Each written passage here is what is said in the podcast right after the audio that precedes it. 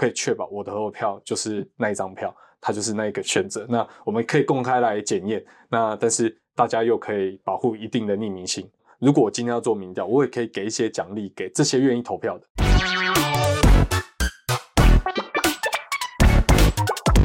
Hello，大家好，我是静源，欢迎来到这个礼拜的快转 Web Three。二零二四的总统大选已经到了最后倒数的时刻，你已经准备好呃，你心中要投给哪一哪一组的这个总统候选人了吗？其实每一年呢，电子投票这个议题都会被反复的拿出来讨论。呃，其实很大一个原因是因为，比如说有很多的驻外的人员啊，或者是说你在投票当天没有办法回到你的户籍所在地投票的话，那这些人的这个投票权可能就会被牺牲哦。那其实电子投票这件事情，最近一次比较大的讨论应该是在二零一八年哦，当时的这个九合一大选，呃，不只是投这个总统、副总统，还有投公投等等，所以当时的这个选票非常多张，所以也导致了很多的投开票所，他们到了可能晚上很晚的时候才把票开完，所以当年就是有一个非常有趣的状况，就是已经在开票，但是还有些投开票所还在继续的投票。那像在今年的这个这一次的二零二四总统大选哦，民众党的副总统参选人吴欣盈在政见发表会的时候，他就有提出说，哎，台湾应该要导入电子投票机制，呃，原因是可以更大幅的提升投票率，对于民主的这个呃进进步跟推广，其实是有更大的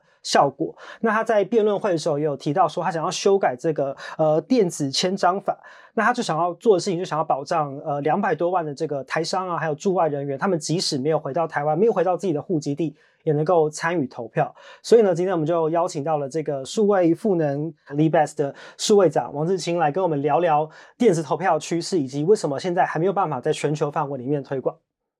欢迎你来。好，各位观众，大家好，我是泰恩王志清。其实讲到就是，如果说不是用这种纸本的方式投票，其实最早最早应该是可以追溯追溯到美国的六零年代，他们那时候就是用那种就是打卡式的机器，就是他给你一张硬的纸，然后上面就是有每个候选人一个洞嘛，那你投票的时候就是你想投这个候选人，就把那个洞就是戳开。然后呢，它就会放到一个这个 IBM 的这个读卡机里面，然后去读你哪一个有洞，然后它就可以很快的去计算出你这个投最后投票的结果。那这个是提升效率。如果讲到纯线上的数位投票，最早最早应该是波罗的海三小国的这个爱沙尼亚，他们在零七年的时候就透过这个数位身份证去做到了这个线上投票这件事情哦。但是呃，虽然说有些国家已经有实验性的小范围的做，但是在全球范围。在现在，比如说任何东西都已经数位化，现在投票这件事情好像还是蛮难做到纯线上的。所以，苏会长认为这个背后的挑战跟原因大概有哪一些？嗯、呃，我我我们我看政府其实有做过蛮多研究的，其实分析还蛮精辟的。嗯、那我看大概有几个问题，第一个是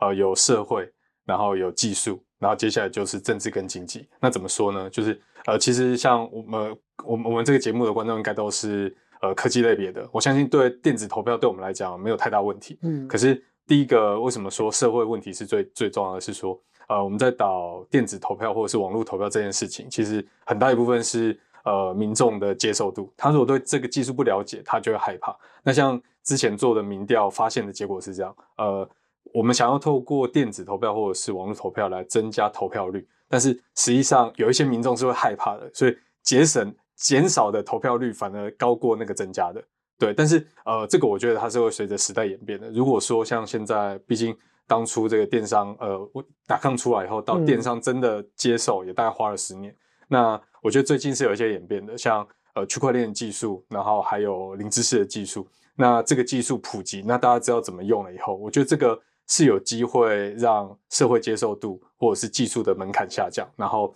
呃让大家是。比较容易接受的，我觉得这这个大概是往这边走。那往后面来讲的话，还有经济问题跟政治问题。那这边来说，我们换了一个新技术，因为大家都说，呃，策呃政策不是一个点，它是一个面，所以我们在讨论的时候不会单纯讨论一个技术问题。像技术，我们刚刚讲有一些东西我们可以做得更好，应用更广泛。可是到接受度、到教育、到呃，普及化到民众，我们要部件什么样的机器，然后或者是部件什么样的技术来弄，还是有一段距离。不过我个人是蛮乐观的，我觉得最近几个技术，呃，在时代的眼镜下面，越来越越来越上手，然后接受的人口也越来越多。对，民众害怕的原因是什么？是因为担心说，会不会自己的投票的结果把被自己的这个身份连接在一起，就让别人知道说我投给谁？呃，这这是其中一个，当初。在谈电子投票跟网络投票，大概有两两个阶段。电子投票那个阶段就是刚刚说的用读卡机，或者是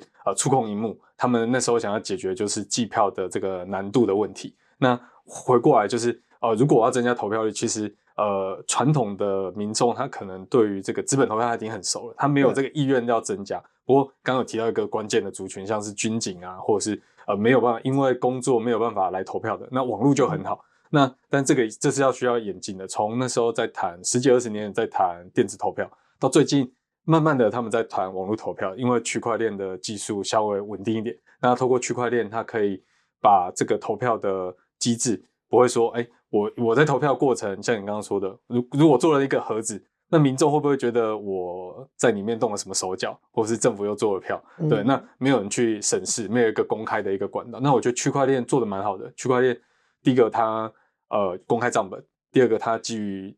呃密码学的技术，所以在上面做任何动作理论上是不能被篡改的，或者是它篡改成本很高。那第二个是在上面的运作是有账本可以公开检验的。那透过这个东西，那我们再搭配零知识，我们就可以把传统变成黑盒子的一个电子投票变成是。网络投票，而且在投票的过程中，我兼具了刚刚说的，我可以保护身份，然后做到匿名性，然后我也可以在这个过程中，然后做在公部分的公开透明。毕竟你不会想要知道我投给谁，对对。那我也不想要知道，我也不想让别人知道我投给谁。那我们怎么用一个系统，然后让大家可以检验说，至少你不知道，我不知道你投给谁，但是我投的票，我可以确保我投的票就是那一张票，它就是那一个选选择。那我们可以公开来检验。那但是大家又可以保护一定的匿名性，对，大概是嗯嗯，最主要的还是解决信任这个问题嘛。对对，其实国际上有很多这种可能实验性小范围的数位线上投票的案例哦，可不可以请苏会长跟我们分享一个或两个你自己印象比较深刻国际上面成功的案例？嗯，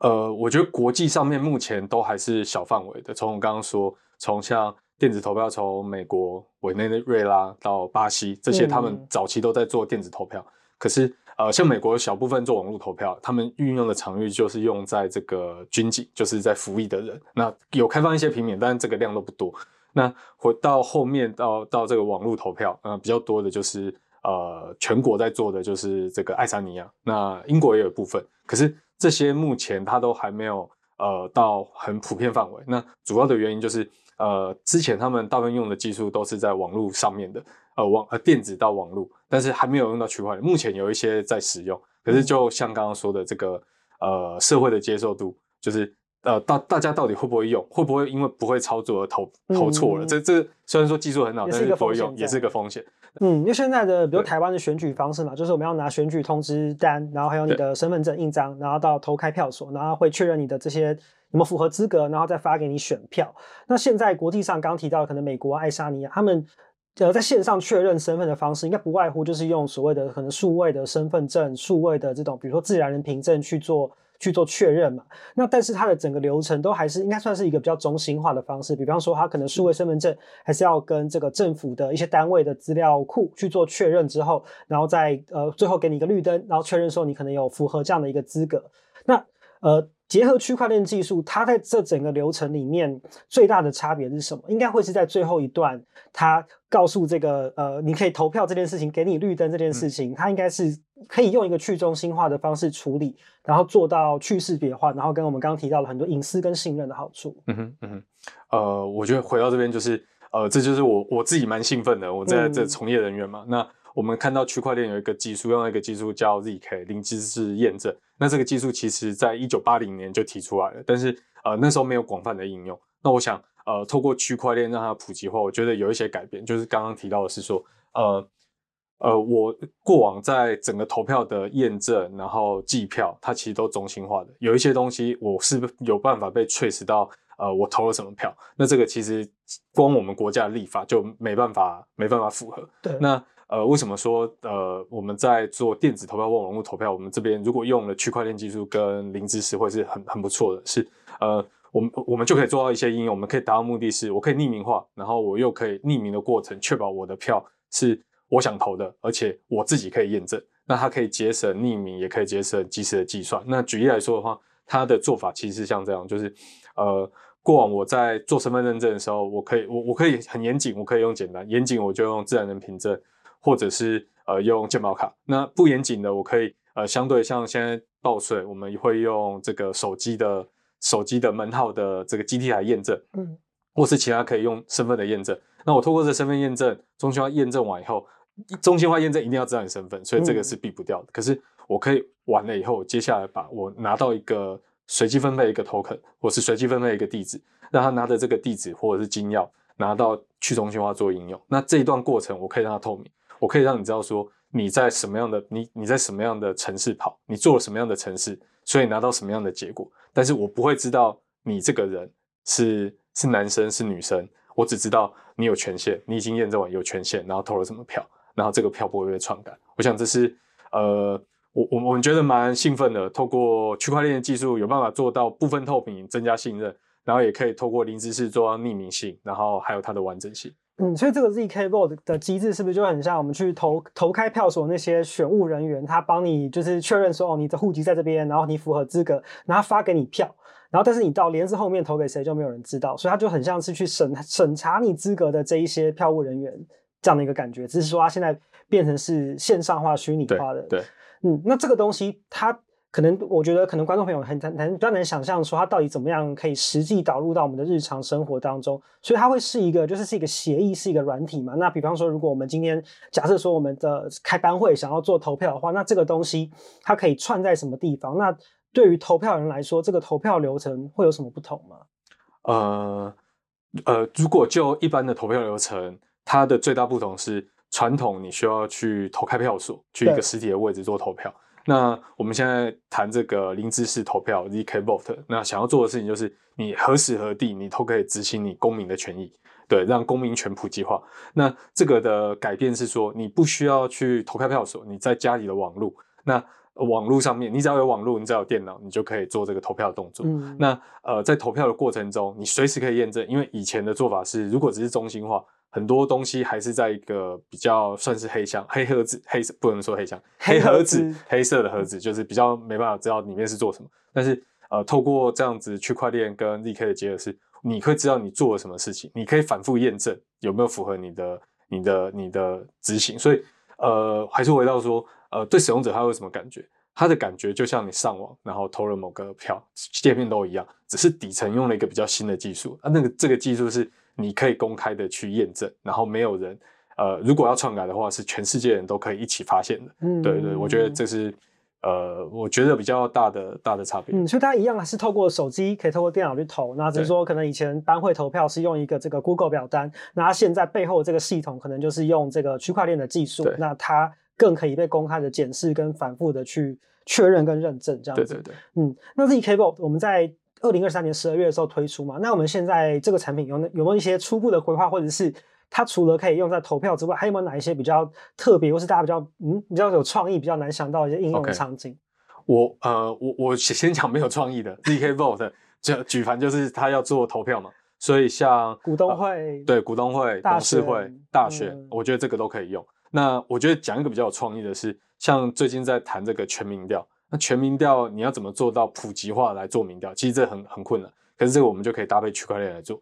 区块链上面，呃，所有东西都透明的。那如果我今天要做民调，我也可以给一些奖励给这些愿意投票的。那我让这些投票要计算的人，他是在一个统计的一个具体分配下面，然后达到这个投票的结果，然后甚至是原本原本广告费要给。要给厂商呢去做这个普普普调的部分，我们都可以回馈给这些愿意来做的。我觉得 vote to earn 吗？啊，对，没错没错，发给你一些奖励，然后鼓励你来投票。对，这就是区块链玩法。区块链会有自己的经济，愿意来贡献的，我分分给你，就是呃用者呢对应的奖励。那投票这件事情上面，如果我们要做到刚刚一直在讨论到，比如说信任这件事情啊，嗯、然后透明度啊，然后公开可以验证，目前以投票这个是应用场景来说是。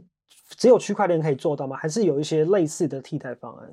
我目前还没有想到其他的替代方案可以解决，因为我觉得区块链真的是蛮革命性的东西。嗯、因为区块链大家知道吗？它上面的所有资料跟记录，它是透过一个公开账本，这个公开账本会把所有的历程都写在里面。那这个账本又基于密码学的技术去去层层叠加，所以叫区块链。嗯、所以。呃，在上面做的操作如果要篡改，我的成本基于密码学会非常非常高。嗯、那在上面所有动作也是基于密码学的签章，然后应用，所以有太多人审计了。那传统的过程中，我当然可以做到这件事情，可是我即便我做到了，还是我自己一个在玩，我没有分散节点，我没有让大家一起一起 play one，一起、嗯、一起救人在里面，协同验证、协同验算，所以。短时间我想不到一个比区块链好的。就是你也提到篡改的成本比较高嘛，所以这个也意味着说，其实它也可以很大程度的防止，比方说骇客去篡改这个选举的结果，因为它太高的成本，而且它只要有改动就会被看到。所以其实大家很担心的就是说，哎，线上这件事情是不是有骇客可能有被篡改的疑虑，也都是可以透过区块链的特性去消除。对，嗯，不过听起来刚刚数位长分享说，你们这个产品 ZK Bot 是在 Hackathon 一天就做出来了，嗯、然后。呃，技术上面的开发听起来已经不是太大的问题了，所以呃，无论是在全球或者是台湾，电子投票这件事情，其实比较考验的挑战，应该还是大家的接受度吧，就是社会的这个接受度。对，所以你觉得呃，要让大家都能够接受用数位投票，尤其是选举这种事关国家未来方向的这种大事，你觉得大概还要多久？然后还有电子投票这件事情，你觉得接下来下一步会怎么发展？呃。大概还要多久？我没办法预测，但是我个人会比四年前你问我这个问题更乐观。嗯、我觉得应该会越来越快。就像区块链在四年前，哎，价格也没有现在好嘛，嗯、然后用户也没有现在多，所以那在今年如果华尔街进来，我相信这个东西被大家接受会越来越高。那其实说，那这个的趋势跟应用会怎么发展？我我我自己认为是，呃，像其他接近其他国家的经验。一次要到总统大选这种大大规模的应用，全国应用，我觉得会比较难。但是我可以先解决两个问题。嗯、第一个就是我呃，虽然说这个技术不一定会增加投票，但是至少其他国家今天是可以呃减减少这个呃投票的降低率啊，甚至是我可以让原本没办法投票的人增加投票，增加他们的公民权，像军警这些人。嗯、所以第一个阶段，我觉得可以。呃，有一个示范示范的系统，然后针对这些人海外的驻外的人员，驻外的人员或者是军警，像这次就有说有几有多少人要驻守，我觉得，哎，怎么会这样？所以这就很感谢他们。嗯、对，那我觉得这些人可以当试点。那其次第二个就是，呃，我不一定要到全国性的，因为像中央会有呃中央跟地方，我觉得有一些地方的选举或者也可以拿一些来做这样的应用。所以立委的补选这种小小的，也许就可以尝试一下。对对。嗯，好，所以我觉得其实每一年都一直反复讨论说啊，这些驻外的台商啊，这些驻外的人员都没有办法投到票，所以也许在下一次的大选，我们就能够看到说，这些驻外的人员他们也可以一样跟我们在台湾也都可以透过这个投票去展现自己公民的权利。嗯，好，今天非常谢谢苏会长的分享，然后也希望大家都能够顺利的投到自己支持的候选人。我是静人，那我们就下周见喽，拜拜，谢谢大家。